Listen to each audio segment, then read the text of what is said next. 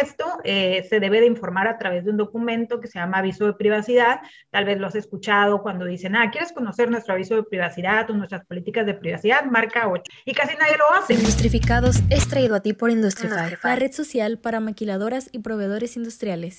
Bienvenidos a Industrificados. Hoy tenemos como invitada a Karina Cárdenas. Ella es doctora en ciencias jurídicas y, bueno, de hecho tiene bastantes títulos que no me alcanzaría el tiempo para, para presentarla. Ella eh, fue coordinadora jurídica del Instituto de Transparencia del Estado de Baja California y ahora es coordinadora de transparencia y acceso a la información de la Universidad Autónoma de Baja California. Karina, bienvenida. Al contrario, Miguel, muchísimas gracias a ti por, por la cordial invitación aquí a participar en, en, este, en este espacio. No, gracias, gracias a ti. Oye, este, ¿cómo es que te, te interesó, digo, tú eres abogada, ¿cómo es que te interesó este tema de, de la transparencia? Pues mira, eh, yo trabajé por casi una década en lo que fue el, Tribunal Superior de Justicia de aquí del Estado de Baja California.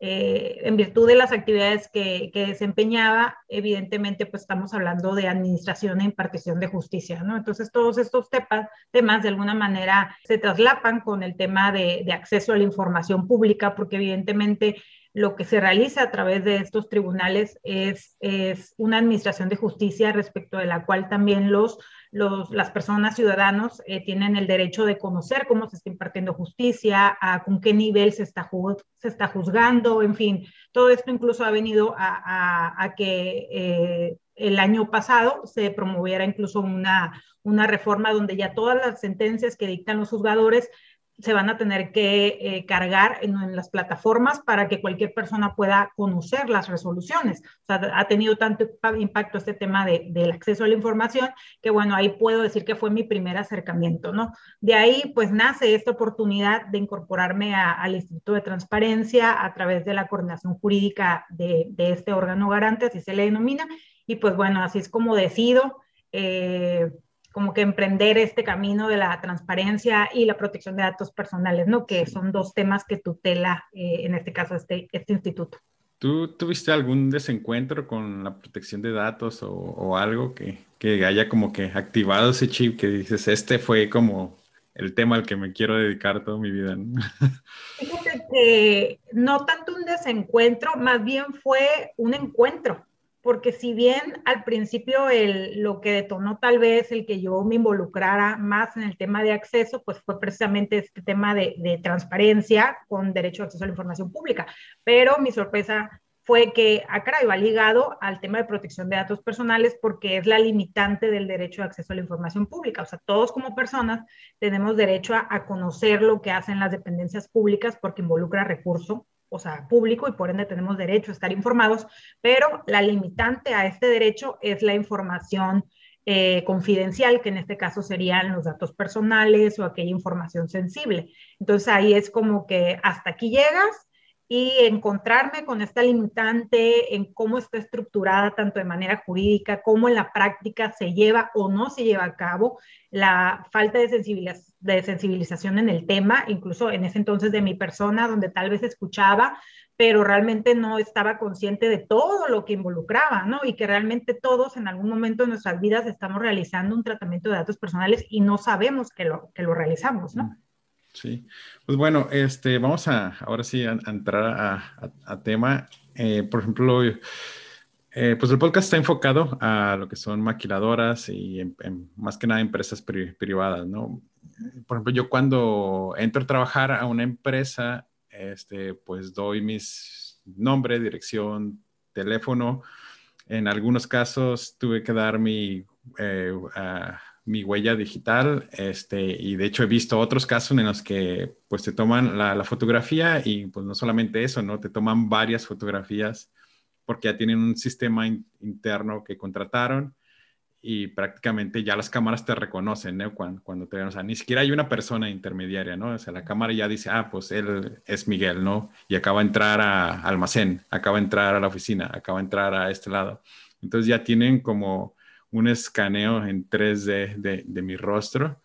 Y pues ahorita con todo el tema que está de las redes sociales y la privacidad, este, ¿qué tanta responsabilidad tienen las empresas ahora sí que para borrar o para guardar ciertos, ciertos datos?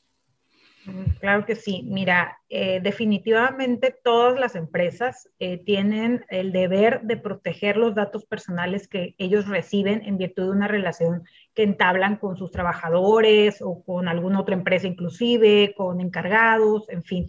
Existe una ley federal de protección de datos personales en posesión de particulares. Esa ley rige a todo el sector privado del país con independencia de que la empresa tal vez tenga su origen en otro país, pero se encuentre con filiales en el territorio mexicano. Entonces, en ese sentido, esta ley les aplica a todo el sector privado, todas estas empresas, y al momento en que ellas están recabando los datos personales, tienen el deber de protegerlos, pero no solo eso, también el deber de informar a las personas eh, respecto a las cuales están recibiendo sus datos, para qué están recibiendo los datos, cuáles datos están recibiendo y también si ellos efectúan transferencias. Quiere decir, si yo recibo los datos, me los quedo y aparte te aviso que se los voy a compartir a un tercero. Entonces, todo esto eh, se debe de informar a través de un documento que se llama aviso de privacidad.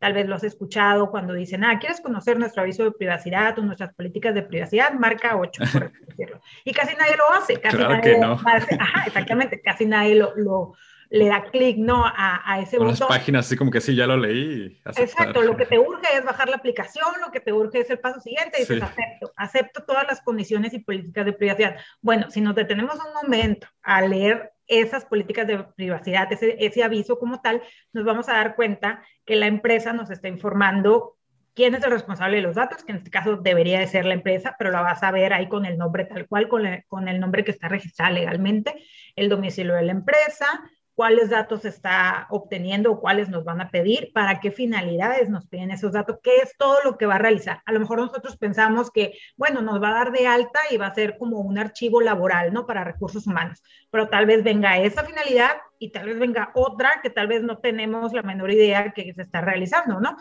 Este tema de las transferencias, te digo, también es bien importante porque en ocasiones eh, entregamos los datos y decimos, bueno, es que es mi patrón, está bien, o sea, evidentemente tiene que tener mis datos, pero resulta que ese patrón tiene una relación con otra empresa donde no se realiza algún perfil, supongamos, y dentro del aviso te está diciendo, oye, yo a tus datos también se los voy a dar a esta persona. Y de repente empezamos a recibir llamadas, empezamos a recibir correos y nos hacemos la pregunta, ¿de dónde sacaron nuestros datos? O sea, ¿por qué me están llamando? ¿Por qué me está llamando eh, determinada compañía telefónica? ¿Por qué me llama este banco? ¿De dónde sacó mis datos?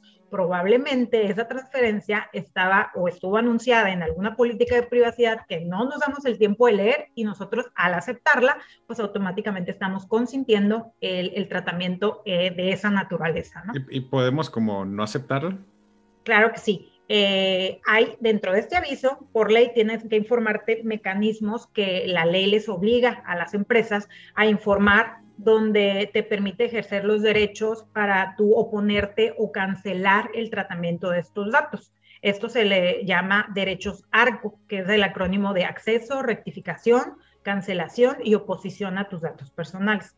Entonces, a través de esos mecanismos es donde tú le informas a la persona, si tú por alguna razón no quisieras eh, que yo trate los, tus datos para determinada finalidad, te informo que puedes ejercer tus derechos, les dice derechos ARCO, a través de, y ya te informa, de, debe designar un correo electrónico para que tú puedas mandar esta petición o bien lo pueden realizar a través de una plataforma que no tiene nada que ver con la empresa, pero la crea el INAI, el Instituto Nacional de Transparencia, Acceso a la Información y Protección de Datos Personales, donde cualquier persona puede ingresar y pues bueno, ahí puedes solicitar estos derechos, pero insisto, eh, a través de este sistema que es independiente, pero que es el que se encarga de regular que Sí. las empresas hagan un correcto tratamiento de datos. ¿no? He- visto algunas empresas que tienen, bueno, de hecho ya muchos ma- manejan como registros internos digitales, ¿no? De donde los empleados lo, lo- lo podemos llenar de manera individual, pero a veces no te sale como, o sea, te, te dice aceptar y si no llenas el cuadrito de aceptar no puedes seguir a la siguiente, ¿no? Igual.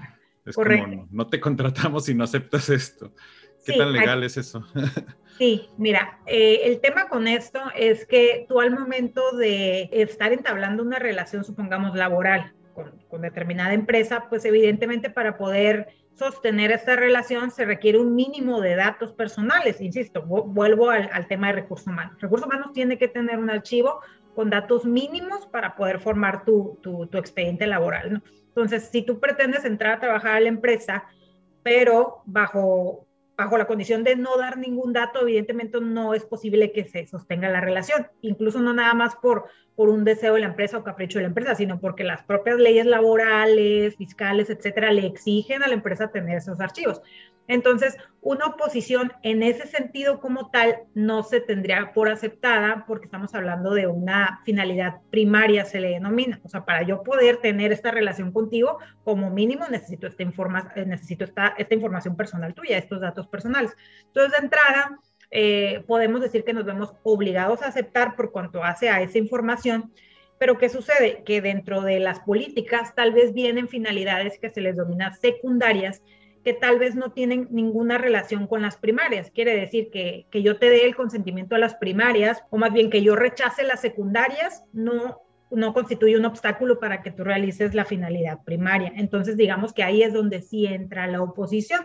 Un ejemplo pudiera ser que eh, pues, se recaban tus datos, insisto, para lo del expediente laboral, pero que también ahí en el aviso te está informando que con esos datos este, se está realizando eh, algún, ¿cómo puede ser? Que se va a centrar una base de datos donde, donde se te va a estar informando, se te va a estar llamando, se te va a estar eh, mandando correos electrónicos para invitarte a eventos que realiza la empresa, por así decirlo, eventos tal vez sociales, por así llamarlo, ¿no? Entonces, esa, esa finalidad realmente no impide eh, la realización de la primera. Tú pudieras eh, solicitar la oposición a que, oye, yo no quiero estar recibiendo esos correos, yo no quiero que me estén llamando, eh, solamente quiero tener una relación laboral con la empresa, pero, no quiero... Creo que, que, es algo como, por ejemplo, si, si apenas te van a contratar, pues prácticamente dices que sí a todo, ¿no? Sí, sí, o sea, sí, trabajo sábado, domingo, este, 24 horas al día, lo que quieres es ya como empezar, ¿no? Sí, definitivamente. la, parte, la parte ahora interesante es cuando te sales del, del, trabajo, ¿no? Cuando terminas tu relación laboral, como lo dirían los abogados. Este, ¿qué, ¿qué, puedo pedirles a ellos que, por ejemplo, si tienen eh, mi fotografía, si tienen todos mis datos y aparte tienen tal vez, no sé, un escaneo virtual de, de, de mi rostro, mis huellas digitales. Facial, ¿no? Mira, esta es una pregunta bien importante y, bien interesante porque es cierto, ya tienen un archivo tuyo con muchísimos datos, de hecho, eh, con, en categoría sensible, eh, dentro del tema de protección de datos hay una categoría de datos personales, por así llamarlos generales, y hay otros datos personales con categoría sensible. Los generales, pues puede ser los de identificación, tu nombre, tu teléfono, tu dirección, tu fecha de nacimiento, este tipo de cuestiones, ¿no? Y mientras tanto tenemos los datos sensibles, que son aquellos donde la difusión de estos datos colocan a la persona o pueden colocarla en un riesgo grave o que sea objeto de discriminación. Dentro de estos datos sensibles tenemos eh, lo que son, eh, por ejemplo, afiliaciones políticas o, eh, bueno, afiliaciones sindicales, opiniones políticas, creencias religiosas, preferencias sexuales, estado, estado de salud. y recientemente se agregó los datos biométricos. Digo esto porque los datos biométricos entran pues el, el iris, el patrón de voz, entonces todo esto en el sector privado y también en el público, claro, se está recabando. Entonces, lo de los datos personales sensibles es todo un tema porque cuando se recaban los datos tienen que solicitar el consentimiento, pero no nada más cualquier consentimiento. Se pide que sea un consentimiento expreso y por escrito, ya sea a través de un medio digital, por firmas electrónicas o de manera física con tu firma autógrafa, ¿no? ¿Por qué? Porque requiere una medida de seguridad mayor que los datos generales, eh, datos personales generales. Entonces, cuando una empresa está realizando este tipo de datos, aparte de solicitarte el consentimiento, debe de tener también un, periodo de conservación, se le llama. ¿Qué tanto tiempo ellos van a guardar tus datos? ¿Para siempre? Claro que no. ¿O cuánto es el mínimo? ¿Cuánto es el máximo? Y todo esto se le llama plazo de conservación. Entonces, las empresas, eh, supongamos, mientras tú continúes eh, siendo trabajador, pues entiende que ellos, eh, por, por, en virtud de la relación que hay con, con, el trabajador de la empresa, pues siguen con tu, con tu archivo. Pero supongamos, en el supuesto que, que tú desarrollabas, que dejas de ser parte de la empresa y dices, oye, pues es que tienes mis datos, o sea, ya, can, ya cancélalos o hasta cuánto tiempo va a pasar. Aquí, claro, va, la empresa va a tener que analizar qué tanto tiempo tiene que tener eh, tus datos personales en razón de que una ley le exija que tenga los datos. O sea, puede que por cuestiones contables, por cuestiones fiscales o incluso laborales, ellos tengan que tener un mínimo de tiempo los datos, o sea, por aquello de las auditorías. Por y un mínimo de datos también, ¿no? Exactamente. Que, y de esos datos, o sea, para yo cumplir con mis obligaciones fiscales o con mis obligaciones laborales, ¿cuáles son los datos que la ley realmente me exige para yo salir eh, muy bien en esas revisiones que me hace el gobierno, ¿no? Pero ¿qué tal si eh, tengas el patrón de voz registrado o la iris o el reconocimiento facial y eso realmente no involucran dentro de estas revisiones que se hacen? Si es así, esos datos como tal ya no son necesarios que se mantengan dentro de la base de datos y lo correcto sería destruirlos. ¿Por qué? Porque ya no hay una, eh, ya, ya no hay una, un objetivo, ya no es proporcional a la, a la, actividad que se está llevando a cabo, ninguna norma te exige que tú lo sigas manteniendo. Al contrario, el tú seguir manteniendo esos datos incumples un deber, en este caso, pues de, seguridad, un principio de proporcionalidad que señala la ley, donde solamente debes de tener los necesarios para este tema de, de, de bueno, de cumplir con tus obligaciones, ¿no? Y pues la realidad es que no muchos lo hacen, ¿no? Se sigue quedando todo el archivo como tal. Entonces, los, los biométricos, yo termino relación laboral con, con, mi empleador y digo, ¿sabes qué? Pues borra mis, mi, ah, mi fotografía, borra mis huellas, mi iris, este, todo eso, él tiene la obligación de... Él tendría, en estricto sentido, sin necesidad de petición por parte del interesado, de realizar este análisis de, de, los datos que tiene y decir estos ya no son necesarios para que yo los tenga en mi base de datos. Ese es el deber ser, ¿no? Debería realizar este análisis con o sin petición del interesado.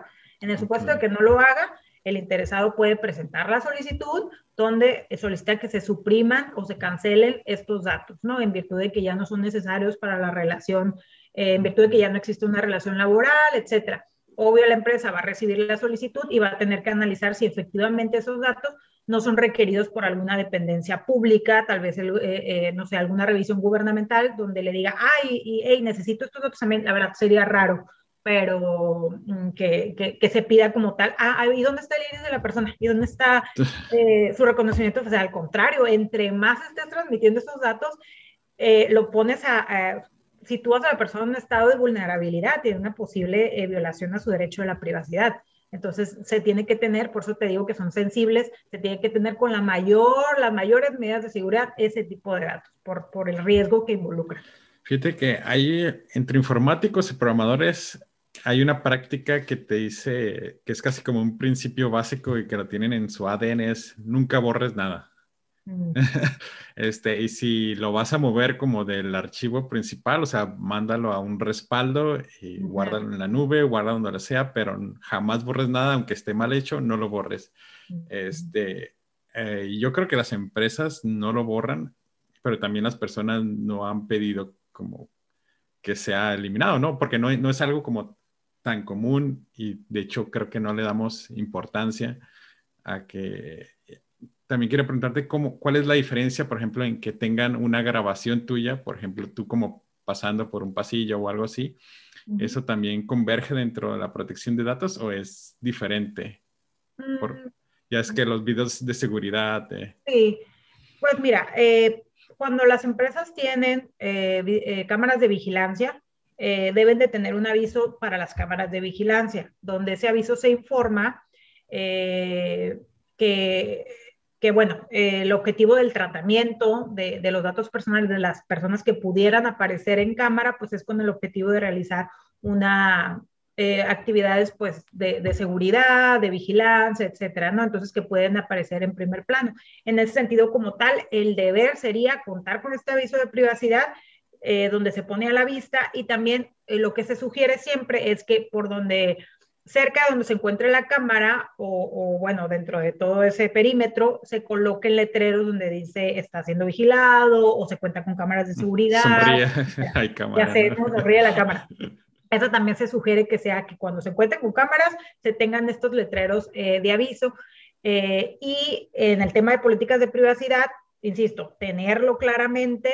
Cuando digo tenerlo, no es que lo vas a entregar de manera física a la persona que va pasando. Ah, mire, mire el aviso. No, no es así. La ley lo que, eh, lo que pide es que los avisos tú los difundas y te dice en cualquier medio posible, el más fácil, por así decirlo, es a través de una página de internet, eh, la página de internet de la empresa, donde va a tener un apartado de, privacidad o de políticas, y ahí cualquier persona interesada puede entrar y revisar las políticas de privacidad de la empresa, sin necesidad sin necesidad tal vez de estar entregando estos, estos avisos de privacidad de manera física, ¿no? Entonces, eh, sí, sí podemos decir en este sentido que, la, que el que tú aparezcas en una, en una eh, cámara de videovigilancia, eh, efectivamente se involucra un tratamiento de datos personales, la finalidad como tal te la estaría dando la empresa y aquí el periodo de conservación también entra eh, muy importante. ¿Cuánto tiempo esos videos se van a tener en, la empresa? O sea, si no hubo ningún incidente, tal vez debes de fijar un plazo de conservación, la empresa debe decir cuánto tiempo. Y una vez que se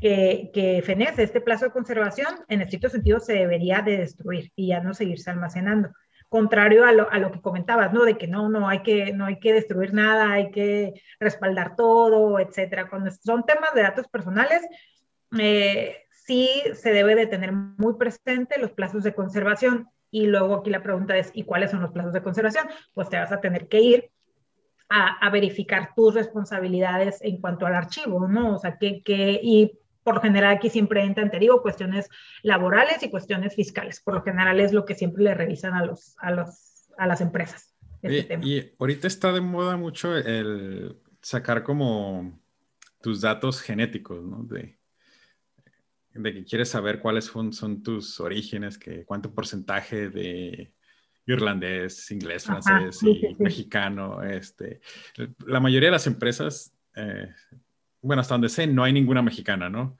Pero el servicio no, lo podemos contratar incluso desde aquí, ¿no? Enviamos una muestra de saliva, de ADN, este, al mes nos regresan este, una base de datos con, con nuestro supuesto, ahora sí con nuestros ancestros, ¿no?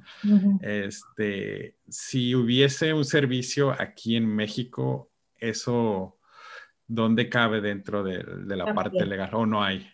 Mm, eh, no, también, por supuesto, porque la información genética es dato personal sensible también. Entonces, al momento en que te recaban esta información, te van a tener que eh, poner a la vista el aviso de privacidad y aquí, al ser dato personal sensible, te van a hacer firmar un formulario, insisto, ya sea a través de una firma autógrafa o a través de algún medio electrónico que permita identificarte plenamente. Entonces, una vez que tú quieres adquirir este servicio y vas a proporcionar ese tipo de información tan delicada, sí se te va a pedir el consentimiento y la empresa para actuar conforme a derechos, apegada a las leyes, te tiene que estar informando así, ese es un sí o sí.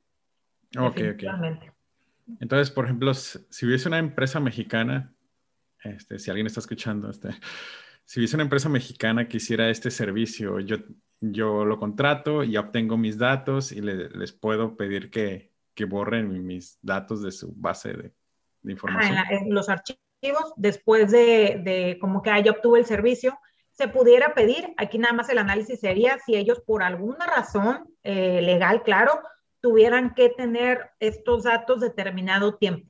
Ese sería nada más como que el análisis que tendría que realizar la empresa. Si, eh, si por alguna cuestión legal ellos tienen que tener tus datos en un tiempo de conservación, o sea, no sé, un año, pero tendrían que acreditarte esas circunstancias, o sea, ¿por qué se siguen quedando con tus datos?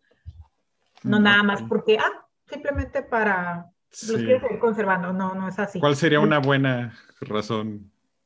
Para que se sigan quedando, digo, la única que se me ocurre es, eh, y en este tema de, de genética, no, no, pues no se me ocurre mucha en, tanto a, se me ocurre que se pueden quedar, insisto, con tus datos personales de identificación, eso sí creo, o sea, me entiendas el nombre, eh, eh, tu teléfono, a lo mejor tu RFC si te están pidiendo, cuestiones como, como insisto, de meramente identificación. Pero de eso a seguirse quedando como tal con tu ADN, no veo el caso para que sigan quedando con tu ADN. Insisto, este tema es bien delicado, al contrario. Este, te digo, lo de los datos biométricos se vino, no estaba, como dato personal sensible, estaba dentro de los generales y recientemente eh, se acaba de, agregar a la categoría de sensibles también por este reconocimiento que se le está dando, ¿no? A, la importancia, ha crecido muchísimo el tema de robo de identidad, y el robo de identidad no es otra cosa más que un incorrecto tratamiento de datos. Hubo una base de datos que, que hubo una filtración, llegó a manos donde, pues bueno, manos con intenciones fraudulentas y se realiza un robo de identidad. Entonces, este tema ha crecido muchísimo, este delito ha crecido muchísimo en todo el mundo, en México también. Y pues te digo, a final de cuentas, este, suplantan tu identidad a través de todo, o sea, tienen el universo de datos de tu persona y pues pueden eh, realizar créditos a tu nombre, compras a tu nombre, ya sabes, ¿no? O sea, cosas bien lamentables. ¿Tú crees que al mexicano le importe la, la ahora sí, no tanto la, protección de datos, sino como la, la parte de Ah, ¿cómo lo, pongo? De dar, sus, de dar sus datos, ¿no? Más que por la seguridad, sino porque las empresas o el gobierno tenga su información. Creo que falta mucho por hacer en ese tema porque a pesar de que ya tenemos leyes que lo que buscan es proteger eh, la esfera del ser humano en el sentido de la protección de datos personales, cuidar la privacidad de, la persona, etcétera.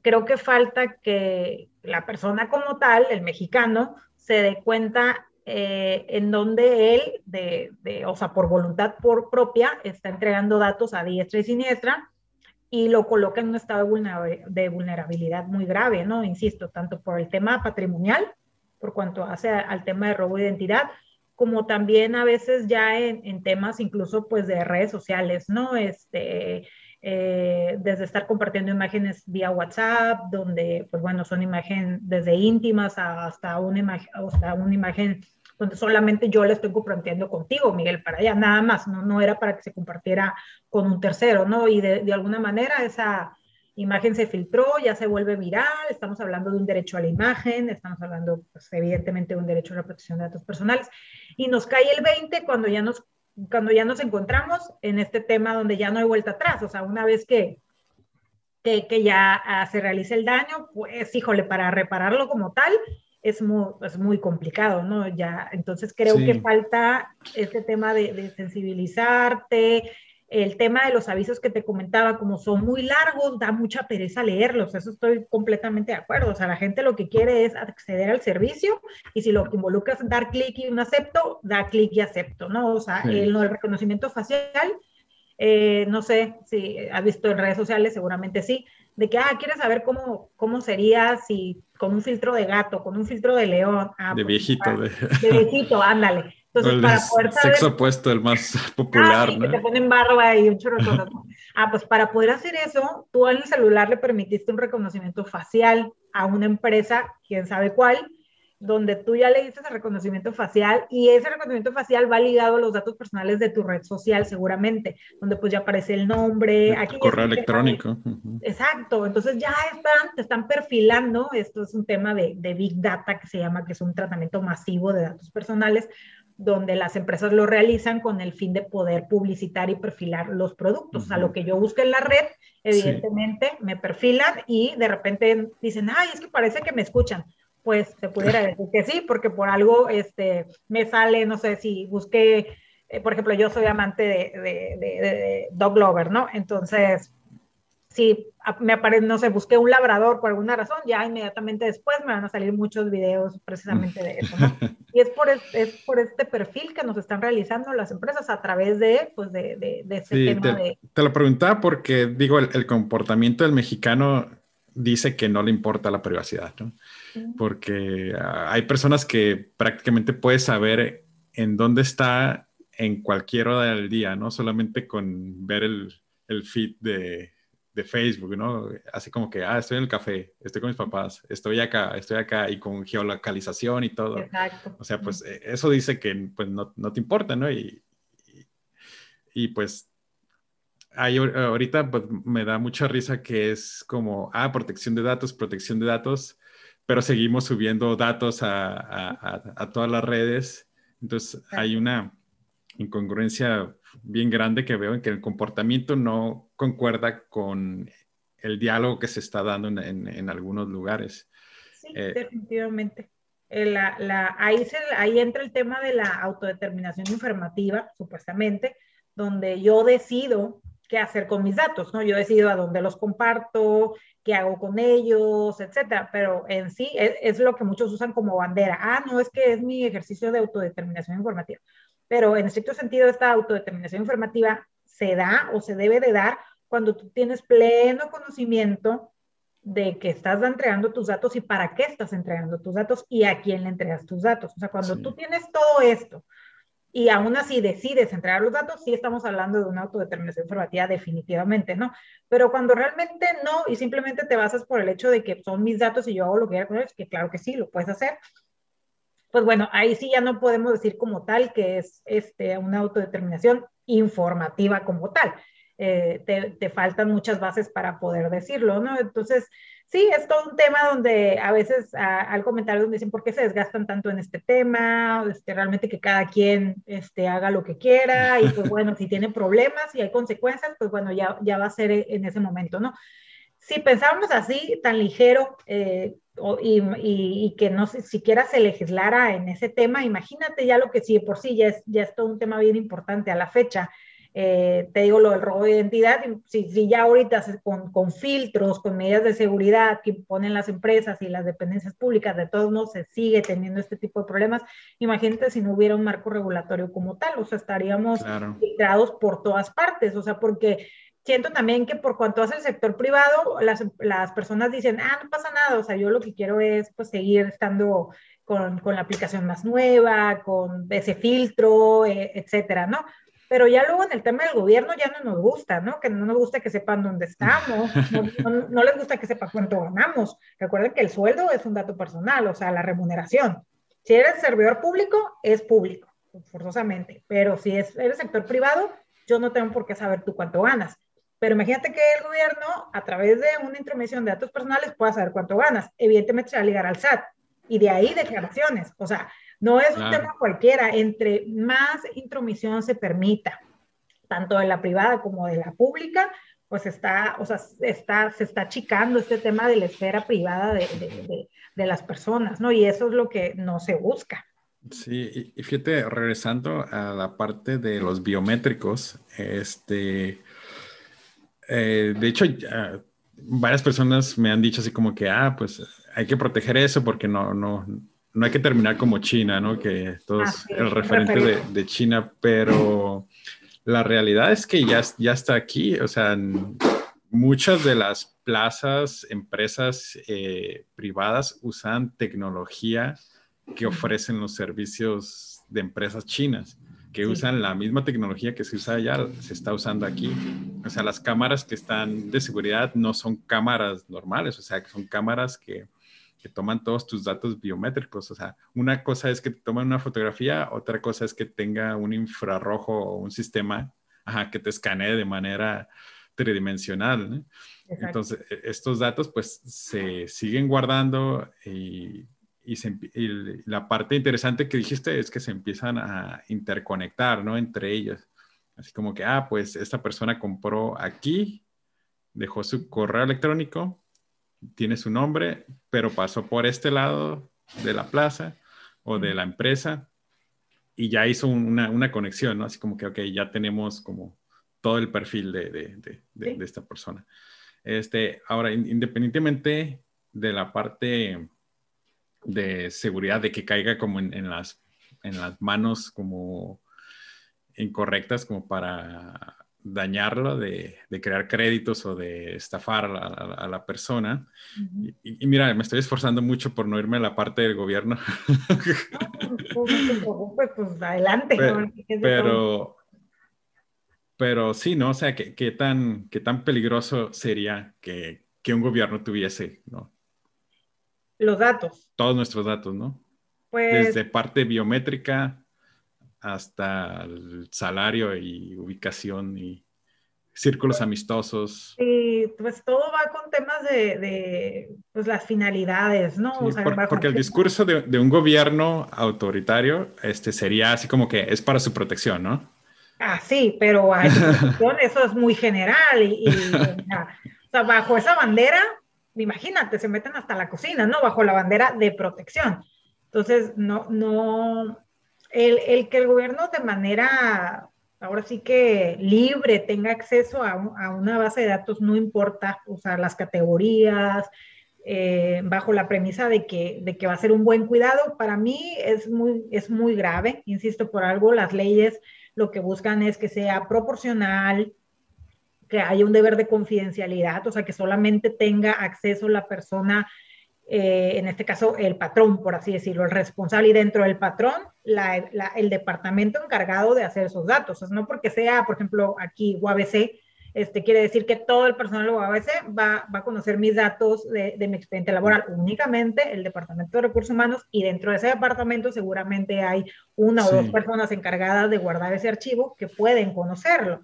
Entonces aquí, imagínate que, que, que se pudiera tener este libro acceso por parte del gobierno se me ocurre que pudieran empezar a analizar, te insisto, varios sectores, ¿no? Desde el tema de seguridad pública, desde el tema de, de, de, Hacienda, que pues digo, a todos les daría mucho miedo, eh, y eh, se, me ocurren varias, o sea, el tema de salud, por ejemplo, ahorita con la, con la, con el, con la contingencia sanitaria, hubo un tratamiento atípico de datos personales en el sector salud, donde por desconocimiento y a la vez este sistema de, más bien este periodo de emergencia sanitaria, se buscaba como que saber información, saber quién está contagiado, dónde vive el contagiado, y lamentablemente se filtró información de que, del nombre del contagiado, de la oh. del contagiado, y lo miramos en, en, en, noticias donde las comunidades rechazaban a la familia del contagiado y del contagiado y las trataban de expulsar de la comunidad cuando nunca se debió de haber filtrado el nombre, ni mucho menos la dirección de esas personas. Eran datos personales sensibles. Y por eso te, te dije al inicio lo del tema de que pueden ubicarlo en un, en un tema de discriminación, como pasó con ellos. O sea, los doctores también sabían que el doctor estaba, estaba adscrito a una unidad médica de COVID y, y decían, ¿sabes qué? Ya no queremos que estés aquí en esta privada, ¿no? Este, no, o sea, no, no, este tipo de, actitudes que no tenían eh, razón de ser, ¿no? Entonces, para mí sí es muy riesgoso una, un, un acceso ilimitado al tema de datos personales eh, por parte de, pues insisto, por parte del gobierno y también el que no tenga límites, el sector privado, pues también, ¿no? O sea, todo, todo debe ir en proporción al servicio que se brinda. Y el gobierno, aunque sea gobierno, para poder tener acceso a nuestros datos, tiene que justificar la medida de por qué pide el acceso, no nada más por el hecho de ser mexicanos. Porque he escuchado a algunos de, siempre escucho, ¿no? Este, este discurso de, ok, si, si todos como que estamos en una, en una base, si todos somos públicos, o sea, pues ya va a haber mejor seguridad, ¿no? Si los criminales, los narcos, este, los buenos, los malos, los feos, este, son públicos, eso va, entre más público, más seguro va a ser, ¿no? Mm, ¿Y quién nos asegura que serían así, o sea, ¿quién, quién, ¿quién estaría vigilando a los que nos vigilan? O sea, ¿quién, quién, nos asegura que efectivamente es para, insisto, todo va de la mano con los fines, tendrían que eh, justificar ese fin y que efectivamente se cumpla con el cometido, o sea, porque esa base de datos, ¿quiénes van a tener acceso? O sea, cualquiera va a tener acceso, o sea, cualquier eh, militar, cualquier policía va a saber mi nombre, dónde vivo, este, eh, mi trabajo, horarios, o sea, estamos hablando. Yo digo, yo con un policía que sepa mis, mis datos ya me daría miedo. Entonces, pero ¿estás de acuerdo que para el tema de seguridad invariablemente tendría que entrar el tema de, de, seguridad para, para proveerte este servicio que para empezar a nivel constitución nos los tienen que proporcionar sin necesidad de que conozcan nuestros datos. O sea, por eso lo he hecho de que una persona esté en el territorio mexicano, ni siquiera mexicano, una persona transitando el territorio mexicano, se le vea de, respetar sus derechos, con independencia de que sepas quién, son, quién soy yo. No, no. Entonces creo que, que mejor hay que ponernos a trabajar en, en pulir estos, eh, estos derechos, en el reconocimiento de los derechos que ya tenemos y, y no abrir el espectro de los, como el tema de protección de datos personales, tal vez disfrazándolo con el tema de, de una mayor seguridad. Creo que por, por ahí no debe de apuntar. Sí, bueno, vamos a un, último tema. Este, este, es un poquito más de, eh, de, una, de un futuro tal vez no muy deseado, ¿no? Por ejemplo, te platicaba de, los datos este, genéticos. Eh, este, hay ahorita como especulaciones entre planeación y especulación donde las empresas puedan utilizar datos genéticos para contratar a, a sus empleados. No sé México qué tan lejos esté de eso, pero digo, como sector privado, tal vez a mí me interesaría que mis empleados no estuvieran predispuestos a ciertas enfermedades, ¿no? Para que se, pues para que eviten ser un gasto para, la, para las empresas. ¿Eso lo ves cercano en México o estamos años luz? Híjole, pues así como años luz, este, como, me gustaría decirte tal. Digo, antes de que se acabe el mundo. Este... este... tema de años luz es que, digo, me gustaría decirte que sí estuviéramos a años luz, pero sobre todo por el tema de, discriminación, porque tomar medidas así, estás hablando de que vas a discriminar a, una, a, una, un sector de la población importante, o sea, ese sector, o sea, siendo como muy cuadrada, sería, ah, o sea, porque yo estoy enfermo o, estoy este, predispuesto genéticamente a que tal vez me va a dar cáncer porque mis papás tuvieron cáncer, tú me vas a negar el acceso a un trabajo, a un, salario digno, por así decirlo. Y me va, imagínate, o una buena oportunidad donde yo cumplo con todo mi perfil académico, eh, psicométrico, en fin, ¿no? O sea, soy como la candidata ideal, pero lamentablemente por un tema genético que yo no controlo, estoy predispuesto a una enfermedad que bajo tu régimen no vas a querer, o sea, me va a ser no apta para, para el empleo. A veces me hace un tema de discriminación muy fuerte. Ya de hecho, ahora que lo, que lo mencionas, sí lo creo más, digo, porque pues mm, en la actualidad pues no contratan a mujeres embarazadas, ¿no? Independientemente de lo que diga la ley. Digo, ya no se debe, o sea, conforme a la ley no debes de, lo que hacen es dan otro, otro pretexto, ¿no? Para no contratarte, porque no pueden decir nunca o no deben de hacerlo legalmente, eh, poner que no te contratan porque estás embarazada, eso es obvio. No, no cabe nuestra cultura laboral ella, este, culture fit, no, no. Ajá, sí, no, olvídate. Te van a decir otra cosa, pero... No, tiene la aptitud. Este, sí, creo que, que que definitivamente si eso lo empiezan a hacer nuestros vecinos americanos, este, definitivamente México va a seguir, porque digo, yo como eh, empleador tal vez sí querría o no querría tener ciertos gastos con cierta persona, no, al contrario, quiero que, que, me genere y, si le voy a invertir a esta persona, quiero que me dure un buen de, de, tiempo de, de, manera, de manera funcional. Sí, bueno, me, me, contestaste sin... digo, yo, yo no, o sea, no, ojalá me gustaría decirte que, que años luz, eh, pero ahora sí que todas las posibilidades se analizan, pero el tema de la discriminación, la verdad, sí es algo muy fuerte y sí se me hace definitivamente una política de discriminación que estaría siendo legalizada en una empresa. Y vuelvo al tema del matrimonio. O sea, sería lo mismo, como que del matrimonio, perdón, del tema del, embarazo. el tema del embarazo, donde ya también, ¿no? Si estás casado, tampoco te contratan, ¿no? Resulta, ¿no? no, si estás este, embarazada, que también, híjole, ¿sabes qué? Este, por alguna razón, que no va a ser el embarazo, no eres no cumples con los requisitos, ¿no? Entonces pudiera tal vez estarse disfrazando de esa manera, ¿no? Ahora, o sea, no te van a decir que es por tu predisposición genética, pero tal vez va a ser por otras circunstancias. Pero ahí estaríamos hablando de que estás realizando un tratamiento de datos personales sensibles y, y, ya desde ahí me hace ruido, ¿no? ¿Para qué, o sea, ¿para qué, los, ¿para qué lo quieres, no? O sea, ¿para qué quieres eso? Sí estaría como que muy, muy interesante. Sí, sí, es, es un, un, buen tema de, de discusión. Sí, muy estaría esa, esa política de la empresa. Ok, oye, ¿y cómo ves las, cómo ves como que el, el futuro de México en, en la parte de, de, la, de la privacidad?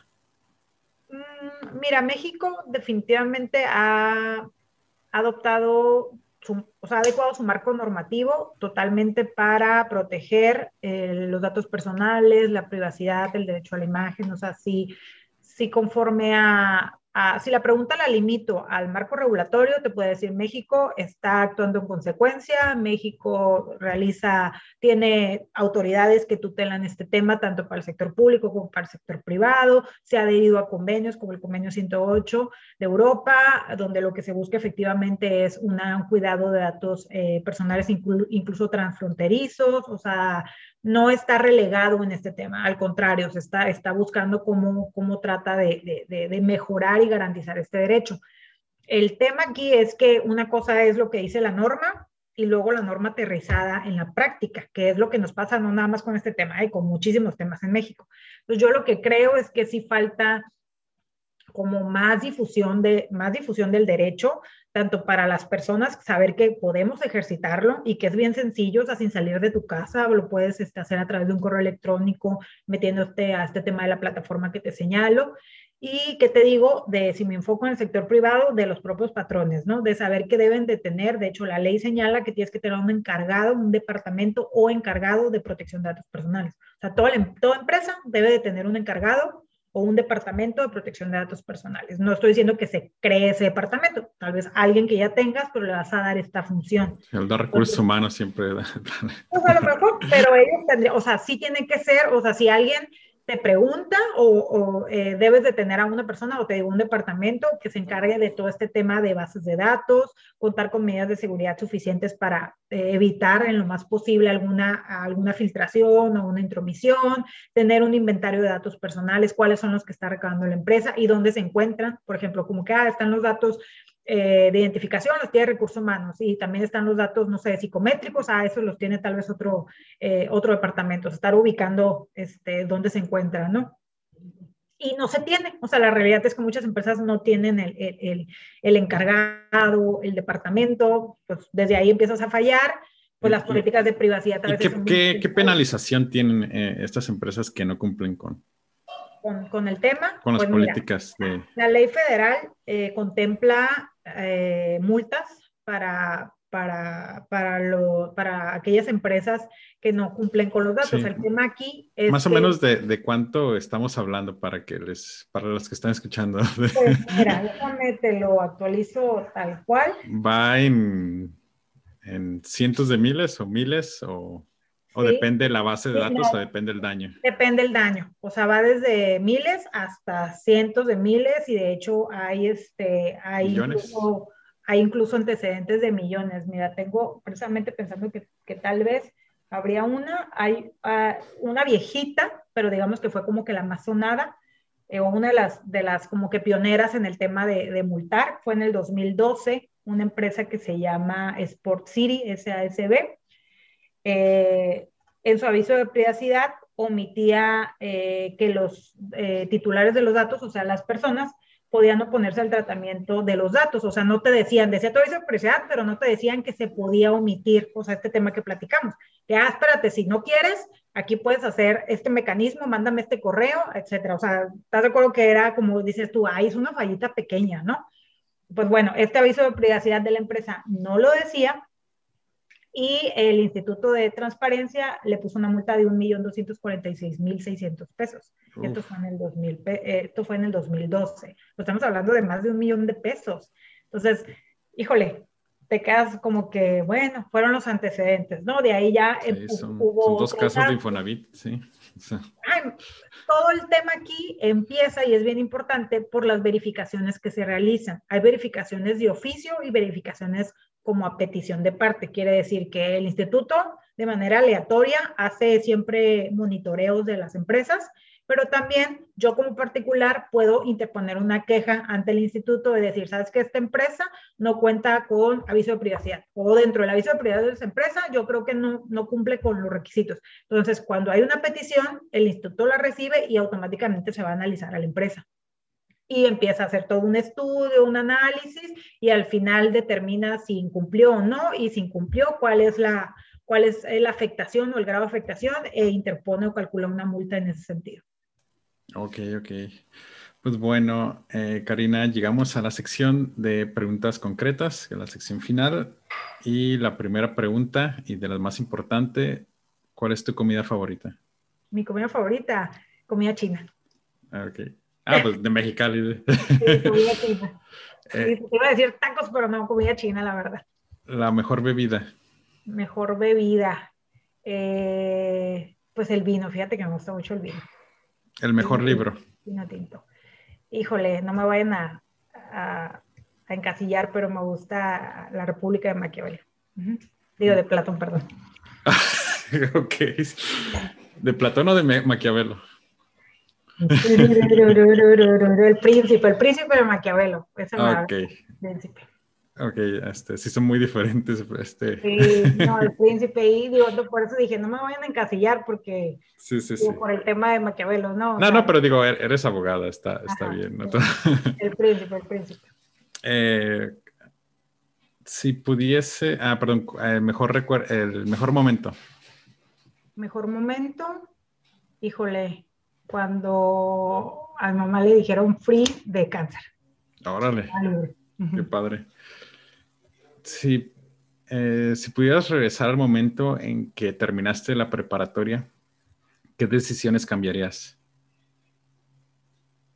Cuando terminé la preparatoria, uh,